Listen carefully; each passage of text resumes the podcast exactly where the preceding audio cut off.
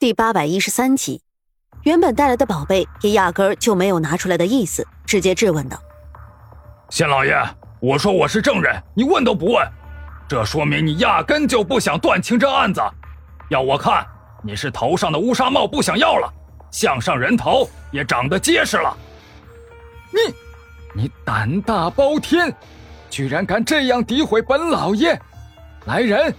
把这蛮横之徒给我拽下去，打五十大板！知府大人恼羞成怒，直接就要动刑。徐彪是个硬骨头，岂能怕他？好，不就是五十大板吗？我撑得住。不过，等你知道沈老爷到底是谁，呵呵，就是给你胆子，你也不敢坐在你现在的位置上。这知府大人被徐彪的话给镇住了，想着这家伙来路不明，万一是朝廷的人。自己岂不是搬起石头砸自己的脚？好，既然你说你有冤情，那我就先押你入大牢，等日后再审个清楚。这，这，徐镖头，徐镖头！管家这边急得嘴都起泡了。知府大人已经命人把徐彪压住。徐彪本就生气，一个用力甩开知府的手下，冷哼一声道：“用不着你们压着我，我自己会走。”这管家此时也是没了主意，垂头丧气的打算回去再想办法。不想刚走出大堂没几步，就听见一个女子的呼唤：“这不是神府的管家吗？”管家一看，走过来的女子瞧着好似有几分面熟，等琢磨一会儿才想起来，那一日去徐家吃酒席，好似见过这女的。你是？我是莲儿，管家那日可曾记得？我还给你倒酒来着。王莲儿微微一笑。走到这管家跟前，杏眼微微眯起，似笑非笑的开口道：“我听说沈家落难，徐家插手了。你怎知道？”这管家一愣，瞅着今日穿戴一新的王莲儿，疑惑皱眉。这事儿说来话长，倒也巧合。王莲儿抿唇一笑：“今日在这儿遇见，也算是故知。不如我们去对面的酒馆喝一杯，如何？”嗯。看着女人一身的狐媚劲儿。沈府的管家已然明白这女人不是个好东西，金竹那天当众揭短，狠狠羞辱的就是这个王莲儿了。管家和丫鬟金竹旧日关系甚好，算是忘年交。此时他不动声色，装作谦和的开口道：“多谢您好意，我这边还有事情需要打理，就失陪了。如果我说我能帮你救出你家老爷，你是不是就有时间陪我喝一杯啊？”管家正欲离去，王莲儿突然开口说道。眼中尽是狐媚之色，管家停住脚步，看着他。王姑娘，此话怎讲？我家老爷现在在大牢之中，这知府老爷昏庸无道，不放人，你能有什么办法？王莲儿娇羞一笑，媚态尽显。我说我有办法，就自然有办法，你急什么？说完，他瞧着四下没人，伸手拉住管家衣袖，去了对面酒楼。老板娘。有什么好酒好菜，尽管拿上来。我今日要和这哥哥好好喝两杯。管家满心不解，看着和自己连数落都谈不上的王莲儿，冷冷道：“王姑娘，我酒性不好，恐怕不能奉陪。你有什么事情，还是直说吧。”王莲儿放下酒杯，索性也冷笑一声：“哼，管家，你倒是个爽快人。既然这样，我也就不啰嗦了。你想救你家老爷心切？”我可以给你想一个办法。他面露得意，看着管家瞪圆的眼睛，慢慢道来：“我和这知府大人平日里有些交情，知道他最喜欢什么。你若是能够拿来，我帮你转交给他，这件事儿十有八九就没有那么麻烦了。”原来如此，管家听闻心中有了数。他可是沈府的老人了，能给沈家做管家，自然不是简单的人物。这心智当然要胜过寻常人几分。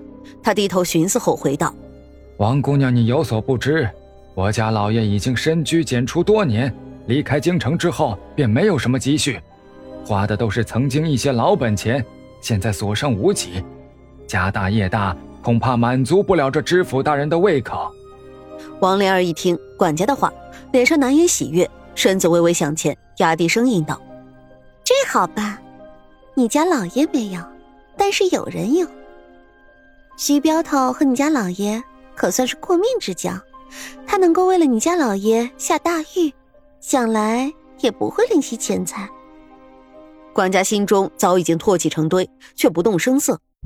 在下愚笨，还请姑娘直言。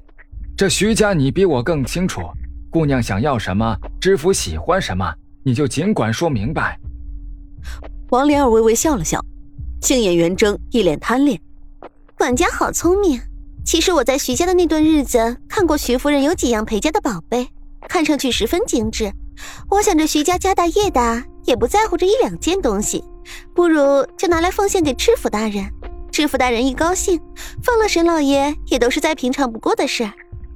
王莲儿看管家不语，又继续说道：“你放心吧，我在其中帮他说些好话，这事儿一准能成，断不会收了东西不帮你家老爷办事的。”既然这样，我先谢谢王姑娘了。我这就回去商量。三天之后，我们还在这里见面，到时候还请姑娘多多出力。管家的话真假难辨。王丽儿看着他离开的背影，心中有些忐忑。可一想到现在这县城知府一手遮天，便觉得沈家别无选择，只能乖乖的顺着自己的意思行事。